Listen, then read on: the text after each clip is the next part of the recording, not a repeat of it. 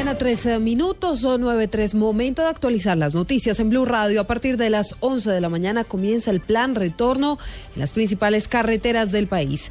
Vamos con María Camila Correa, que tiene todos los detalles. Hola, buenos días. El coronel Juan Francisco Peláez, director de tránsito de la policía, dijo que las carreteras en este momento se encuentran sin inconvenientes se encuentran las principales vías habilitadas con este proyecto y poder garantizar el regreso de los usuarios, de los turistas que vayan a descansar en este punto de atención, que lo puedan hacer sin mayores inconvenientes. Esos policías ya están instalados desde primeras horas y tendremos una segunda fase en nuestro plan de retorno a partir de las 11 de la mañana con el fin de poder tener el ingreso en ese personal, garantizándole la movilidad eh, a los usuarios, especialmente los que, quieran, los que pretendan ingresar a la ciudad capital. Explicó que en el caso de la capital se estima que ingrese un mayor número de vehículos, por lo que no descarta que se amplíe el horario de vigilancia al plan retorno. María Camila Correa, Blue Radio.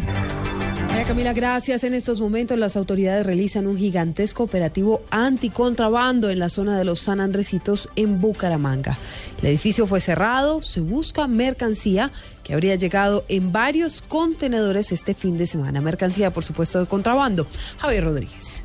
Al menos unos 150 miembros de la DIAN y la Policía Fiscal y Aduanera se tomaron hace algunos minutos el edificio donde funciona el San Andresito en el centro de la capital santanderiana. Según los comerciantes del sector, las autoridades cerraron las puertas de acceso y están verificando documentación en búsqueda de mercancía de contrabando. Que hay un allanamiento acá en este centro comercial San Andresito Centro. Eh, en ese momento está la polfa y y está todo el edificio rodeado. Además, unos 50 miembros del Escuadrón Antidisturbios de la Policía Nacional se encuentran sobre las calles aledañas del Centro Comercial San Andresito Centro de la capital santanderiana para evitar cualquier alteración en el orden público por este operativo anticontramando. En Bucaramanga, Javier Rodríguez, Blue Radio.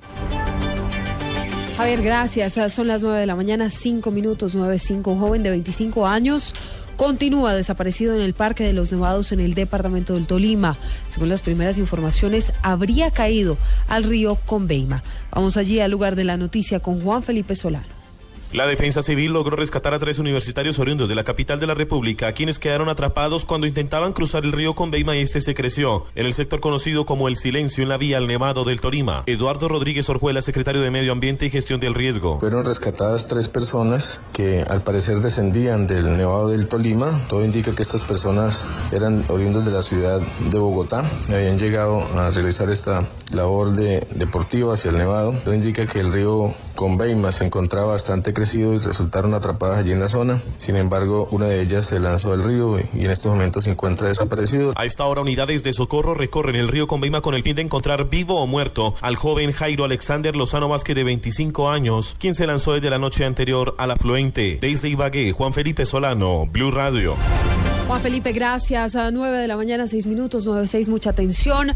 Noticia importante internacional. Se registra una explosión en el centro de Bangkok. Las autoridades por ahora hablan de 12 personas muertas y más de 80 heridas. Diego Monroy. Silvia, pues un atentado terrorista tuvo lugar hoy en Bangkok, Tailandia, lo que provocó al menos 12 muertos y 80 heridos. Según los primeros reportes que se conocieron, el hecho tuvo lugar en la zona más concurrida de la capital tailandesa, que se convirtió en un caos luego de la detonación. La policía local confirmó que se trató de un artefacto explosivo que fue colocado frente a un templo hinduista, al lado de una central comercial y un hotel que se encontraba en la zona. Eh, la emisora Canal 9 dice que la bomba estalló ante frente al templo en el distrito especial de esta zona del mundo, en una calle que quedan esparcidos los fragmentos de los cuerpos. Es lo que afirman hasta el momento las autoridades. Son impactantes las imágenes que se ven en las diferentes redes sociales sobre este atentado, que estaremos muy pendientes pues del desarrollo de esta importante noticia internacional. Diego Fernando Monroy, Blue Radio. Diego, gracias. Nueve, siete minutos. Son momento de los deportes. El Team Colombia dio a conocer los nueve ciclistas que representarán al país en la Vuelta a España.